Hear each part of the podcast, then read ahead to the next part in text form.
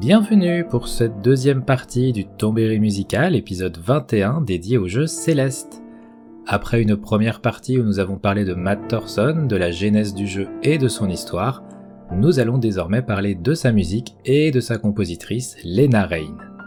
Tout comme pour le jeu, il va être important de commencer par parler d'abord de Lena avant de pouvoir se pencher sur les éléments musicaux qui participent tant à l'identité du jeu. Baignée dans une ambiance musicale dès sa plus petite enfance avec un père violoniste et joueur de synthétiseur, Lena entre dans un chœur dès l'âge de 6 ans. C'est la même année qu'elle découvre l'univers des jeux vidéo avec la NES et la Game Boy. Les musiques de Yoko Shimomura pour Adventures of Magic Kingdom, un platformer estampillé Disney, et celles de Koji Kondo pour les deux premiers Zelda seront un déclic pour elle. Sa formation se poursuivra avec un apprentissage strict de la théorie musicale et du solfège. Mais les jeux vidéo ne la quitteront pas, et leur musique non plus. Yasunori Mitsuda et ses travaux pour Chrono Trigger et Chrono Cross, Yuzo Koshiro sur la licence Street of Rage, mais aussi Hip Tanaka et Shoji Meguro font partie de ses inspirations. Se sont rajoutés avec le temps Keiichi Okabe et hors Japon Richard Vreeland, plus connu sous le nom de Disaster Peace. En dehors du jeu vidéo, Lena fait souvent référence aux compositions de Yoko Kano, connu principalement pour ses travaux sur The Vision of Escaflowne, Cowboy Bebop, Ghost in the Shell ou encore Card Captor Sakura, mais dont toute la discographie mérite votre attention. Évoluant dans les deux univers à la fois, Lena fait ses études à l'Université des Arts de Corniche, se spécialisant dans la composition. Les frais de scolarité étaient très importants, mais son père travaillant dans le département danse de l'établissement, elle put bénéficier de frais allégés. Il lui faudra malgré tout attendre 2016, soit l'époque où elle débute ses travaux pour Céleste, pour voir la fin du remboursement de son prêt pour ses études. Sa formation très axée classique et à minima jazz ne lui convient pas, mais elle va au terme de son cursus et termine par une publication sur l'histoire des cartes son dans les consoles de jeux. Inexorablement attirée par le monde vidéoludique, elle décide de diriger sa carrière en ce sens. S'ensuivra une période difficile où Lena réalisera que le monde de la composition vidéoludique est un secteur plutôt fermé où il est difficile pour les nouveaux arrivants de se faire un nom, voire même de décrocher un simple contrat. À la GDC de 2006, Lena finit par se retrouver dans un bar avec Wilbert Rodjet, le compositeur de Call of Duty World War II, et Jake Kaufman, qui est déjà dans le milieu depuis 2001, mais sans avoir encore percé. Le milieu indépendant du jeu vidéo est loin d'être celui que l'on connaît aujourd'hui, et l'avenir des trois compositeurs s'écrit en pointillé. Ensemble, ils décident de se soutenir et se convaincre qu'ils sont la prochaine génération de compositeurs de jeux vidéo. Cette même année, Lena se voit proposer son premier contrat de composition. Le compositeur d'un jeu de stratégie, Gary Grigsby World at War A World Divided, propose à plusieurs compositeurs sans contrat de faire des musiques additionnelles pour le jeu afin de faire un premier pas dans l'industrie vidéoludique. Cette OST se retrouve avec pas moins de 10 compositeurs crédités. Parmi eux, évidemment Lena, mais aussi Scott Cairns, qui deviendra designer sur Star Wars The Old Republic, et aussi Justin Bell, qui sera sound designer sur Fallout New Vegas, puis audio lead pour les deux jeux PRs of Eternity. Consciente que la composition seule risque de ne pas lui permettre de gagner sa vie, Lena reste dans le monde du jeu vidéo et postule chez Nintendo où elle obtient un poste en tant que Certification Tester en août 2007. Son travail étant de s'assurer que des jeux prévus pour la DS répondaient à plusieurs critères stricts de qualité et de compatibilité. Par cette voie, Lena participera à la mise en place du DSi Shop et du Wii Shop. En février 2010, elle quittera Nintendo et continuera en tant que Certification Tester pour Warner Bros. Game. Cela ne durera que 7 mois avant qu'elle ne rejoigne ArenaNet, le studio de développement derrière les MMORPG Guild Wars. D'abord Quality Assurance Tester pour le nouveau contenu de Guild Wars 2, elle changera de poste pour devenir Quest Designer en février 2011. En parallèle, Lena n'a pas lâché son rêve de devenir compositrice. En 2013, elle compose la bande-son de Music Madness, un jeu éducatif centré sur l'apprentissage de la musique. En 2014, c'est pour l'un peu plus médiatique Dead State, RPG de survie en tour par tour dans un contexte d'apocalypse zombie, qu'elle compose la musique. Mais le déclic arrive avec l'événement saisonnier hivernal de Guild Wars 2, le bien nommé Hivernel. À l'occasion de ces festivités, Lena se voit confier la mission de mettre en place un jeu de rythme type Guitar Hero, mais avec des musiques du jeu. Ce concept, appelé l'orchestre des sonneurs, était intéressant, mais Lena trouvait que les musiques de Jeremy Soule ne collaient pas avec l'ambiance de Noël et compliquaient le rendu sous forme de jeu de rythme. Elle décida alors de réaliser elle-même les musiques et arrangements pour ce mini-jeu. La qualité du contenu créé par Lena surprit ses collègues et lui valut un entretien avec Dimmer McLean, compositeur sur Guild Wars 2. Suite à cet échange, Lena composa l'arrangement orchestral d'une de ses nouvelles compositions, qui devint la musique du trailer de l'événement saisonnier. À compter de ce jour, Lena se retrouva à porter une double casquette. Du lundi au jeudi, elle continua son poste de quest designer, et le vendredi, elle composait pour l'extension à venir de Guild Wars 2. En octobre 2015, quand Art of Thorn sort, Lena est créditée sur 6 musiques de l'OST. Ce ne sont certes pas ses débuts en tant que compositrice de jeux vidéo, mais c'est un sacré bond dans sa carrière. L'année suivante est tout simplement une année charnière pour Lena. En 2016, elle sort 3 OST de jeux indés. Upshift, créé durant le Ludum Dare 35, Panic at Multiverse High, une visual novel parodique se déroulant dans un lycée américain mais qui part dans tous les sens, et Hackmud, un puzzle game de hacking sous forme de texte multijoueur. Avec Hackmud et l'idée de créer une bande-son pour une ambiance de hacking 90s, Lena se trouve un nouveau style musical dans lequel elle se plaît et qu'elle qualifie d'électro-expérimental. Tout en travaillant sur la musique d'Hackmud, elle compose son premier album indépendamment de toute commande vidéoludique qu'elle sort sous le pseudonyme Curaine. Ce premier album s'avère très personnel et marque définitivement son nouveau style. Composé de 4 morceaux, cet album, appelé Singularity, sort en octobre 2016 et est une expérience auditive et psychique fascinante à écouter en entier et si possible dans l'ordre. Et je ne suis pas le seul à penser ça, car lorsque Matt Thorson découvre l'album, il tombe directement sous le charme. Aucun doute pour lui ni pour Noël Berry, c'est cette ambiance qu'ils veulent pour leur nouveau jeu. Via Twitter, Matt prend contact avec Lena et lui propose de composer pour le platformer sur lequel il travaille actuellement. La suite sera racontée un peu plus tard quand nous reviendrons plus précisément sur le travail de composition de Lena pour Céleste, car l'histoire de Lena ne s'arrête pas là. Mais avant de continuer, nous allons faire une petite pause musicale avec Mirror Temple, le remix de la phase B composé par Tumelo.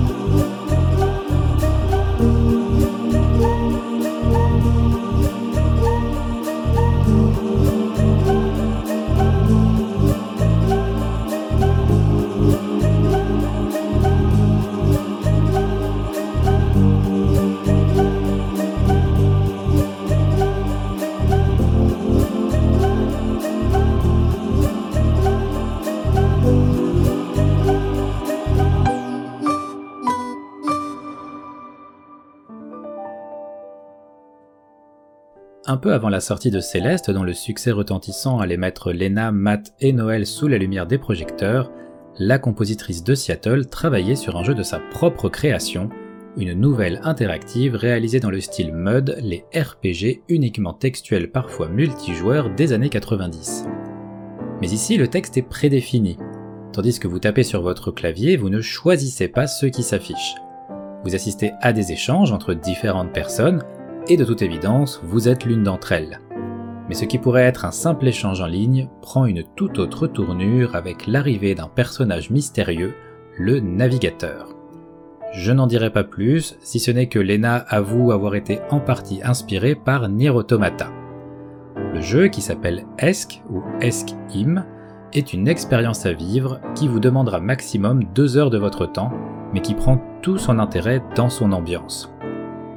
Les musiques que Lena a composées pour son propre jeu et le sound design de Tumelo, dont on vient d'écouter un remix pour Céleste, fonctionnent parfaitement. Si vous cherchez le jeu, il est trouvable pour 5 euros sur itch.io et 10 si vous prenez l'OST avec. Après Céleste, le statut de Lena a changé.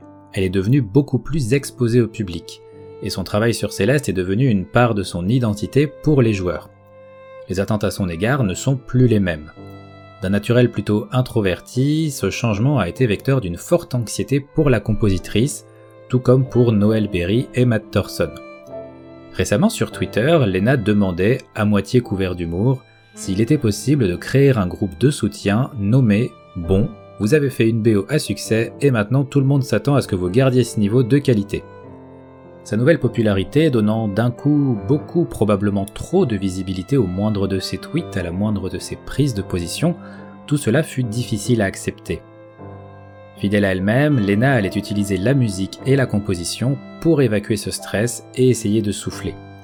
Sans pression, sans deadline, sans promesse, elle commença à composer un nouvel album personnel inspiré de la simple question comment je gère les bouleversements récents dans ma vie et comment j'avance maintenant. L'album qui en ressortira est One Knowing, dans un style trip-hop électronique parfois proche du style de Sigur Rós, avec la voix de Lena modifiée en vocaloïde et intervenant dans une langue totalement inventée par l'artiste, idée que Lena avait trouvée géniale de la part d'Amy Evans pour les OST de Nier et Nier Automata. Le premier morceau de l'album rendu public fut Tsukuyomi, qui à lui seul répond à toutes les caractéristiques que je viens de décrire. Pour le titre, il y a, comme disait Karim Debache, une coïncidence rigolote mais qui n'en est peut-être pas une, mais moi je sais pas, parce que au moment de la création de l'album, Lena jouait et joue d'ailleurs encore à Final Fantasy XIV. Or, dans la deuxième extension du jeu, Stormblood, un des personnages principaux de l'histoire s'appelle Tsukuyomi. Cela dit, Lena est aussi une fan de Chrono Cross, et particulièrement du personnage de Harl, qui dans la version japonaise du jeu s'appelle aussi Tsukuyomi. Coïncidence? Je ne sais pas.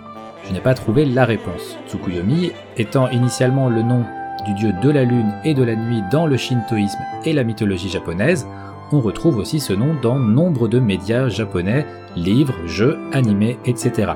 Il est donc impossible, sauf précision de la part de la compositrice, de savoir ce qui a réellement motivé, inspiré ce titre pour le morceau. One Knowing est un voyage de l'angoisse jusqu'à la sérénité. Je l'apprécie beaucoup, mais il peut surprendre. Heureusement, il peut être écouté sur Bandcamp gratuitement, donc ne vous privez pas pour vous faire votre propre avis. De retour dans le milieu vidéoludique, Lena travaille actuellement sur deux projets. Le premier, Shikori, est un puzzle game d'exploration dont le gameplay semble centré sur la peinture et les couleurs. Ce jeu, actuellement en projet Kickstarter au moment où j'écris ces lignes, mais qui a atteint son objectif en moins de 24 heures, est une création de Greg Lobanov, le créateur du jeu Wondersong. L'autre projet est Date or Die, une visual novel où plusieurs personnages sont kidnappés et forcés à jouer à une émission de rencontre, mais avec des éliminations mortelles. Nous sommes donc dans un mélange entre le Bachelor et Danganronpa. Pour la musique, Lena travaille en équipe avec Krista Lee, un duo qui ne vient pas de nulle part, Krista ayant composé un des remixes pour les phases B de Céleste. En parallèle de toutes ces compositions, Lena a aussi poursuivi son travail en tant que level designer et a quitté ArenaNet en août 2016 pour déménager de Seattle à Montréal et travailler pour Ubisoft sur leur projet de l'époque Far Cry 5. Avant de revenir en 2016, quand Matt Thorson contacte Lena Rain pour composer la musique de Céleste, nous allons faire une petite pause musicale et écouter Celestial Resort, le remix de la phase B composé par Crystalli dont on vient tout juste de parler.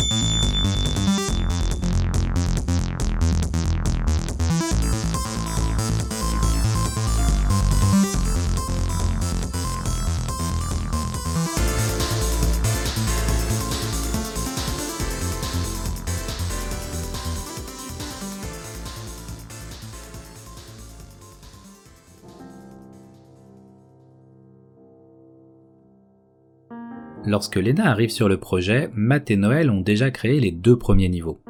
Matt a composé une bande-son de son côté, mais il n'a jamais été question pour lui que celle-ci soit dans la version finale du jeu. La seule consigne qui est donnée à Lena est de faire comme elle le souhaite.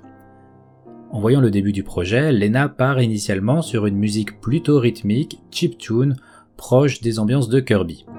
Mais en arrivant au deuxième niveau, qui à l'époque n'était encore qu'un boss fight, avec la course-poursuite entre Madeline et Badeline, Lena commence à s'identifier et à pouvoir se projeter dans le jeu. À partir de cet instant, il n'est plus du tout question d'une ambiance joyeuse et chiptune.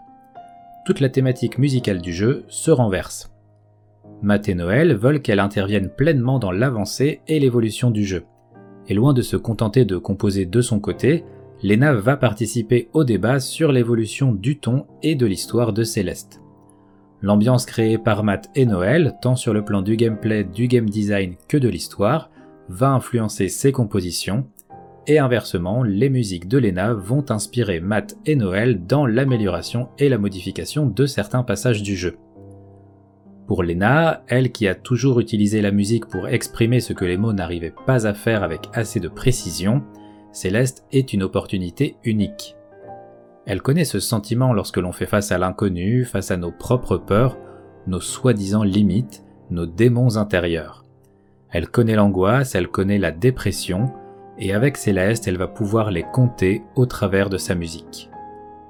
Pour Lena, les musiques de Céleste doivent être celles que Madeleine voudrait écouter durant son ascension, mais aussi être le reflet de son processus cognitif et de son état émotionnel. La difficulté principale pour elle sera de trouver une forme de composition en adéquation avec le gameplay. Un platformer dynamique, mais dont la difficulté va amener les joueurs à refaire parfois plusieurs dizaines de fois le même tableau, il lui faut donc respecter le fond scénaristique tout en composant des musiques qui peuvent s'écouter sur une assez longue période sans être une source d'agacement pour le joueur. Pour cela, Lena optera pour une approche dynamique avec des morceaux respectant un thème, mais néanmoins évolutif au fur et à mesure de l'avancée le long d'un niveau. Avec Kevin Regamet, le sound designer de Céleste, ils vont créer cette bande son progressive et évolutive qui accompagne encore plus le joueur dans sa progression. Dernier défi et non des moindres, Lena voulait que la musique du jeu puisse donner un album agréable à écouter en dehors du jeu, ce qui s'avérera aussi une franche réussite. Sur la composition en elle-même, Lena décidera très tôt de faire du piano l'instrument thématique de Madeleine. Mais, n'ayant pas rejoué du piano depuis longtemps, elle appréhendait grandement ce que son interprétation allait donner. S'astreignant à une reprise intensive, elle surmontera ses angoisses pour jouer elle-même les extraits du piano de l'OST. D'autres instruments tels que la guitare attachée au personnage de Théo et la thérémine pour Monsieur Oshiro viendront compléter la bande son. Le synthétiseur s'imposera lui de manière évidente, offrant des capacités de variation très vastes afin de s'adapter aux différentes étapes du jeu. Le rythme aussi connaîtra des variations alternant entre énergique sur les phases de boss pour maintenir le joueur dans un état de concentration et de vigilance pour affiner ses réflexes, et des ambiances plus calmes avec des tempos lents afin de laisser les joueurs respirer et provoquer un effet réfléchir avant de sauter ou thinking before you leap, comme elle le dit elle-même en interview. Pour les phases B, ce fut une toute autre histoire. Pour rappel, initialement les phases B étaient appelées remix et ne prirent leur nom définitif que vers la fin du projet. Le nom de remix poussa donc logiquement Lena Rain à envisager des remix de ses compositions pour les niveaux à venir. Pour cela, elle décidera de faire appel à des collègues et amis avec qui elle avait déjà travaillé par le passé, dont elle admirait le travail, ou qu'elle avait découvert via ses collègues ou sur Spotify. Le moins que l'on puisse dire, c'est que la liste des personnes qui ont répondu présentes pour ces phases B est de qualité.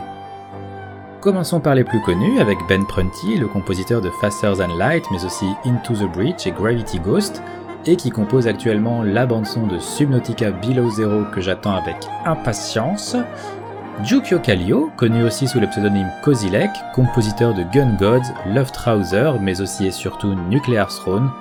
Et de la partie, on retrouve d'ailleurs les guitares typiques de l'OST de Nuclear Throne dans son remix de Reflection. Et à l'inverse, si vous écoutez Beyond the Portal dans l'OST de Nuclear Throne, vous pourrez facilement vous méprendre et imaginer qu'il s'agit d'un morceau caché de Céleste. Autre compositrice contactée pour les remixes, Krista Lee, qui travaille donc actuellement avec Lena Rain pour Date or Die, qui a sorti un excellent album appelé Welcome to the Fantasy Zone, qui est un hommage à l'âge d'or de Sega, et dont on a écouté le remix juste avant. Dans cette liste de qualité, on retrouve aussi Matthew Seiji Burns, le compositeur d'Opus Magnum, d'Exapunks et de la visual novel Elisa, ainsi que Maxo, de son vrai nom Max Coburn, et In Love with the Ghost, que j'ai découvert en faisant les recherches pour ce podcast, et dont les compositions sont chill au possible avec des titres magiques tels que Feeling Empty Because There Is No More Spaghetti, I was feeling down, then I find a nice switch and now we are best friends, ou Am I a girl, am I a boy, do I really care, I'm hungry anyway. Et pour finir sur ces phases B, il y a mon doudou, mon préféré, le génial Tumelo.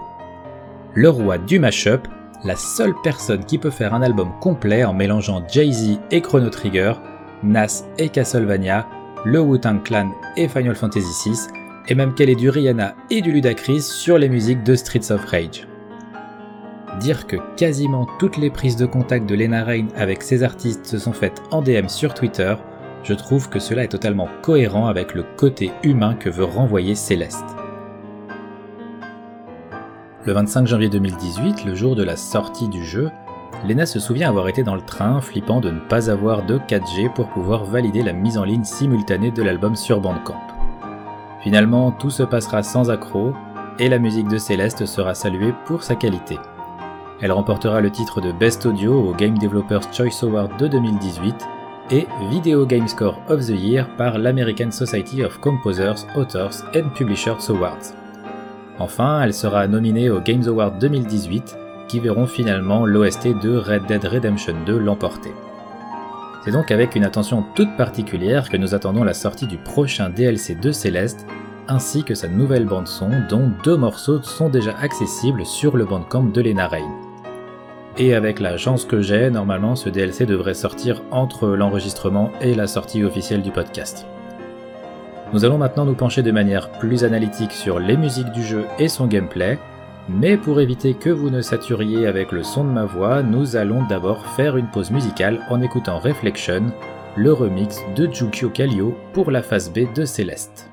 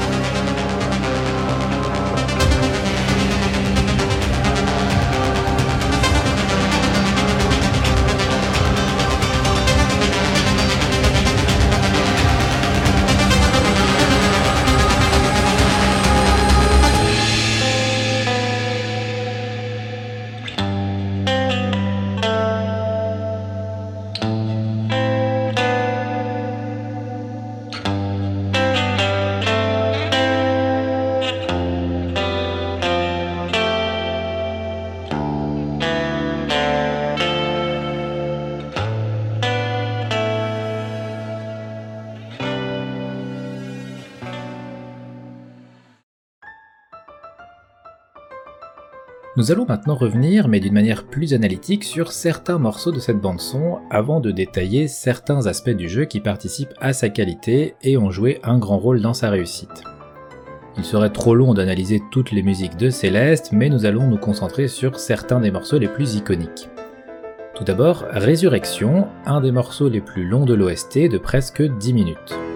Ce morceau est entièrement dédié au deuxième niveau du jeu, où, pour rappel, Madeline s'y déplace initialement seule, avant qu'une partie d'elle ne s'échappe via un miroir et disparaisse. Après avoir retrouvé Badeline, s'ensuit une conversation où cette dernière tente de dissuader Madeline de poursuivre son périple. Refusant de l'écouter, Madeline doit alors fuir dans une phase de gameplay intense et rapide jusqu'à semer cette partie d'elle. Elle peut dès lors reprendre sa route au calme avant de réaliser que tout ceci n'est qu'un rêve. Lena décompose le morceau en deux parties initiales, appelées pré- et post-miroir. La séquence prenant place dans un rêve, elle fait le choix d'amener une ambiance éthéréenne et spatiale. La partie post-miroir se voit complétée avec des percussions et une ligne de piano et de synthé supplémentaire. Ce faisant, tout en restant mystérieuse et cohérente, la musique pousse le joueur à découvrir les nouvelles fonctionnalités débloquées dans le niveau. Dans la troisième partie, où le synthétiseur prend le dessus avec le piano en fond, nous entendons pour la première fois le thème de Badeline, qui n'est autre qu'une transposition mineure du thème de Madeleine. S'ensuit un retour des percussions et une accélération du rythme lorsque démarre la course-poursuite. Le thème de Madeleine reprend alors le dessus sur celui de Badeline avant que les deux n'alternent. À la fin de ce passage, quand Madeleine se réveille et retrouve la station d'information pour appeler sa mère, une transposition ralentie et entièrement au piano se fait entendre. Il s'agit du morceau Awake. Par la mélancolie qu'il communique, Awake nous renvoie à la solitude que ressent Madeline, perdue au milieu d'une montagne abandonnée, agressée par ses propres peurs et ne pouvant s'en remettre qu'à l'aide vocale et distante de sa mère pour espérer retrouver son calme.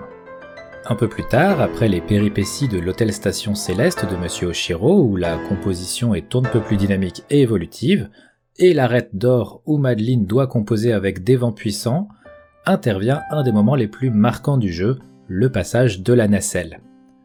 Lors de cette séquence, Madeline souffre d'une crise de panique après que la nacelle se retrouve à l'arrêt au milieu de son chemin, au-dessus du vide. Pour le morceau associé nommé Anxiety, Lena va se replonger dans ses propres angoisses. Elle décrit elle-même ces instants où l'on a l'impression que tout contrôle nous échappe, y compris le contrôle de nous-mêmes. Lorsque cela lui arrive, elle se doit de trouver quelque chose pour focaliser son attention afin de sortir de cet état. Pour sa composition, elle choisit de mettre un piano, seul, symbolisant la première tentative de Madeleine pour retrouver son calme, mais un son de synthétiseur vient vite dépasser et effacer complètement le piano pour imposer une mélodie presque disharmonieuse. Sur les conseils de Théo, Madeleine, et donc le joueur, doit alors visualiser une plume et la maintenir dans un espace défini par sa respiration. Au fur et à mesure que la plume se stabilise, le piano revient du plus profond du morceau et se réapproprie le premier rôle, marquant la reprise de contrôle de Madeline. Plus tard, dans le temple mystique, Madeline va encore vivre une expérience en deux temps, encore délimitée par un miroir. Sauf que dans la deuxième partie, c'est directement elle qui se retrouve de l'autre côté, comme une certaine Alice. Dans la première partie, dont la musique s'appelle Quiet and Falling, le piano est initialement seul avec un nouveau thème avant que ne s'ajoutent des composantes presque sous-marines et sombres. S'ensuit le morceau suivant, In the Mirror, prenant place après que Madeleine se soit retrouvée de l'autre côté du miroir. Pour celui-ci, Lena opta pour un son lourd, long et étiré de synthétiseurs, proche de ceux de Vangelis dans l'ambiance de Blade Runner. La musique n'est d'ailleurs rien d'autre que l'inversion des notes de Quiet and Falling, symbole de la localisation côté reflet du miroir. En fond, une voix étrange semble parfois se dessiner, comme lointaine, mais aucun mot intelligible ne se fait entendre. Il s'agit en réalité de la voix de Lena Rain qui s'est enregistrée au calme en se transposant à la place de Madeleine et en imaginant ses pensées les plus intimes. Une fois l'enregistrement terminé, le fichier son fut ajouté, lui aussi à l'envers dans le morceau.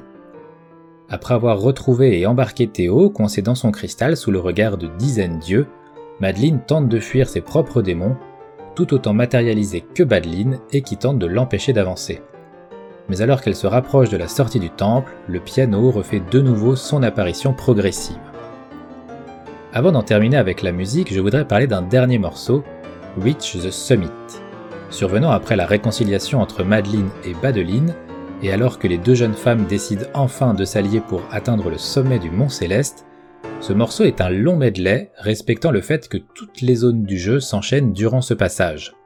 Ce choix de gameplay ayant été décidé assez tôt, Lena put réfléchir à une composition en adéquation avec le déroulement de la scène. Pour ce morceau, Lena voulut puiser l'inspiration dans sa propre vie, tout comme elle l'avait fait pour les morceaux symbolisant l'angoisse et la dépression.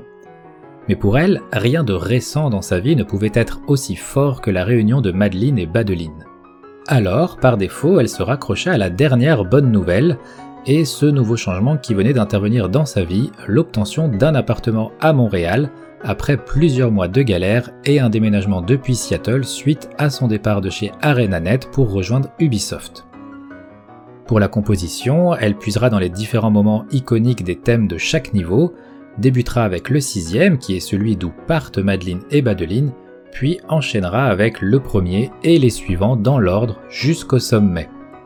Composé de 30 parties différentes réparties en 7 couches sonores, Reach the Summit a été selon Lena Rain le morceau le plus compliqué à composer de toute l'OST.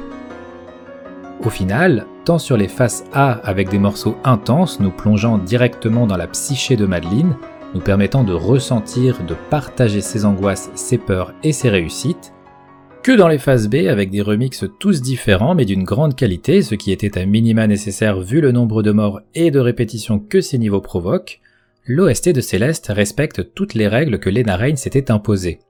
Des musiques dynamiques qui arrivent à se répéter dans des niveaux rendus longs par leur difficulté, qui par leur évolutivité nous récompensent pour chaque étape franchie, avec une immersion totale et en prime une écoute hors du jeu qui peut largement se suffire à elle-même pour exprimer ses qualités. Avant de partir sur le gameplay du jeu plus en détail, je voudrais faire une pause musicale avec un nouveau morceau, Golden Ridge, composé par In Love with a Ghost pour les phases B de Céleste.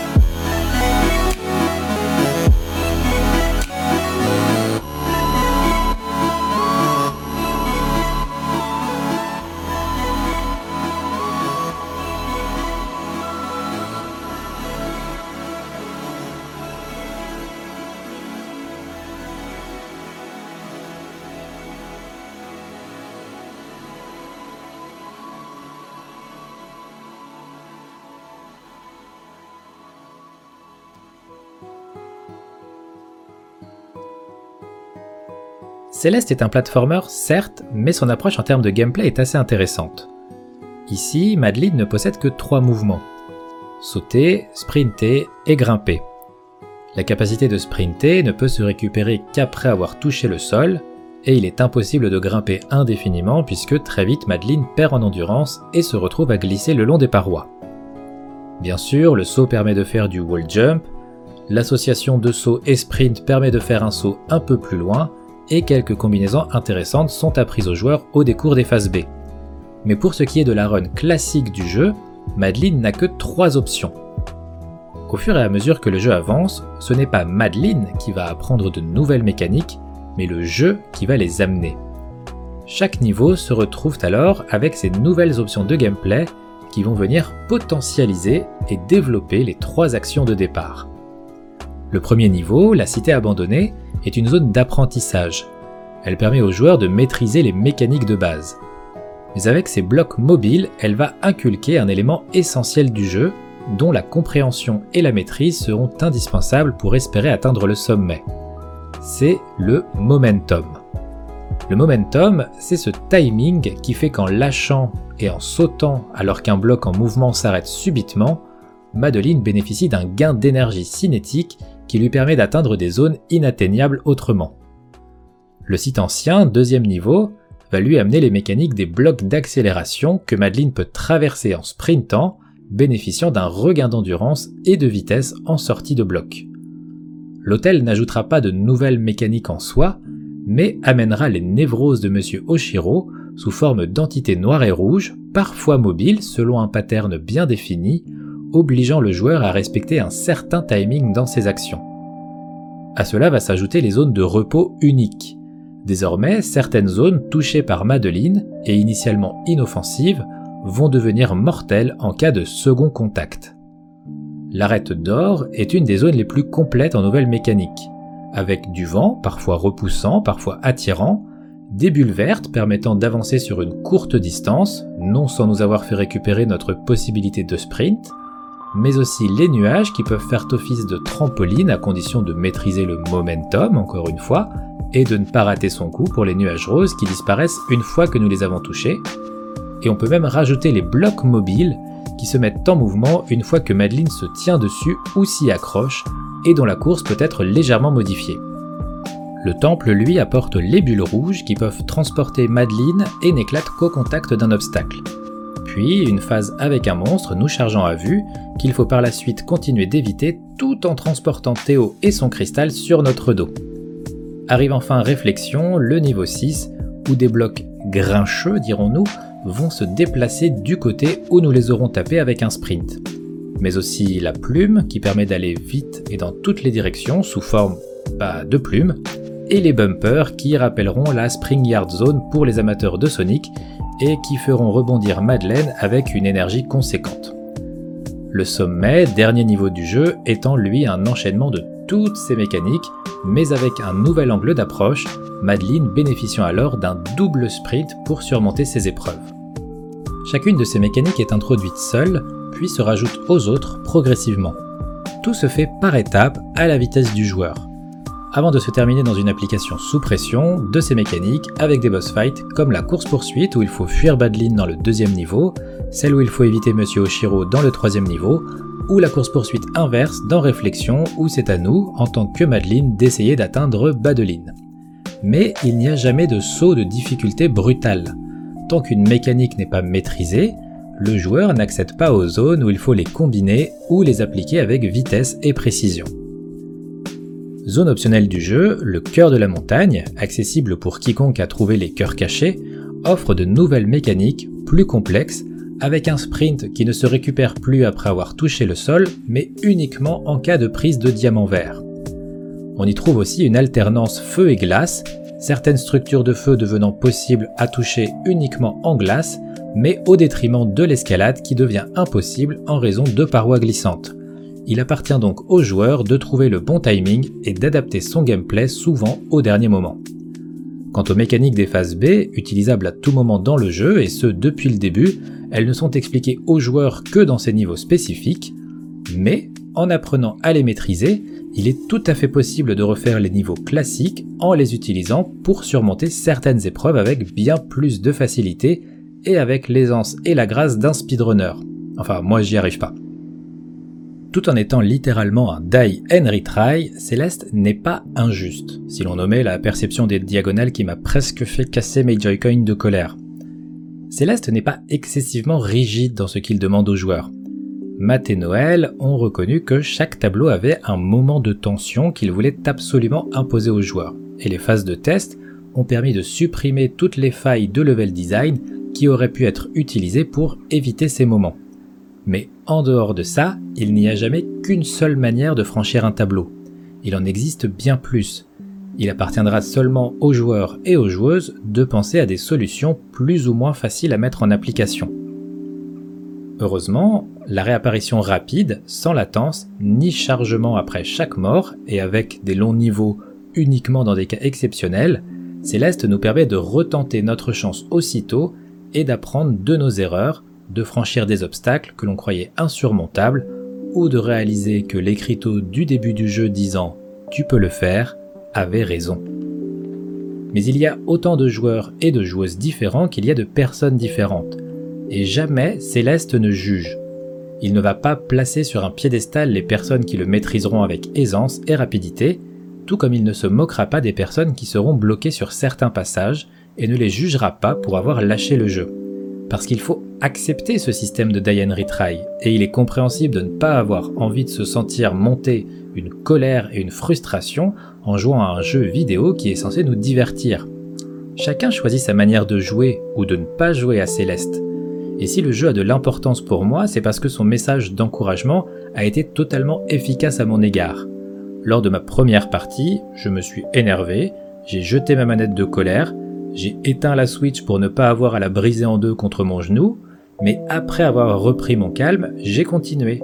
J'ai compris que chaque fois que je mourais, j'apprenais de mes erreurs, et que même si cet énervement persistait après un trop grand nombre de morts sur un même obstacle, je devais apprendre à prendre du recul, et à retenter parce que le jeu me le permet, et qu'au final, une fois l'obstacle dépassé, je me retrouvais débordant de joie et de fierté après avoir réussi quelque chose dont je me croyais incapable quelques minutes auparavant.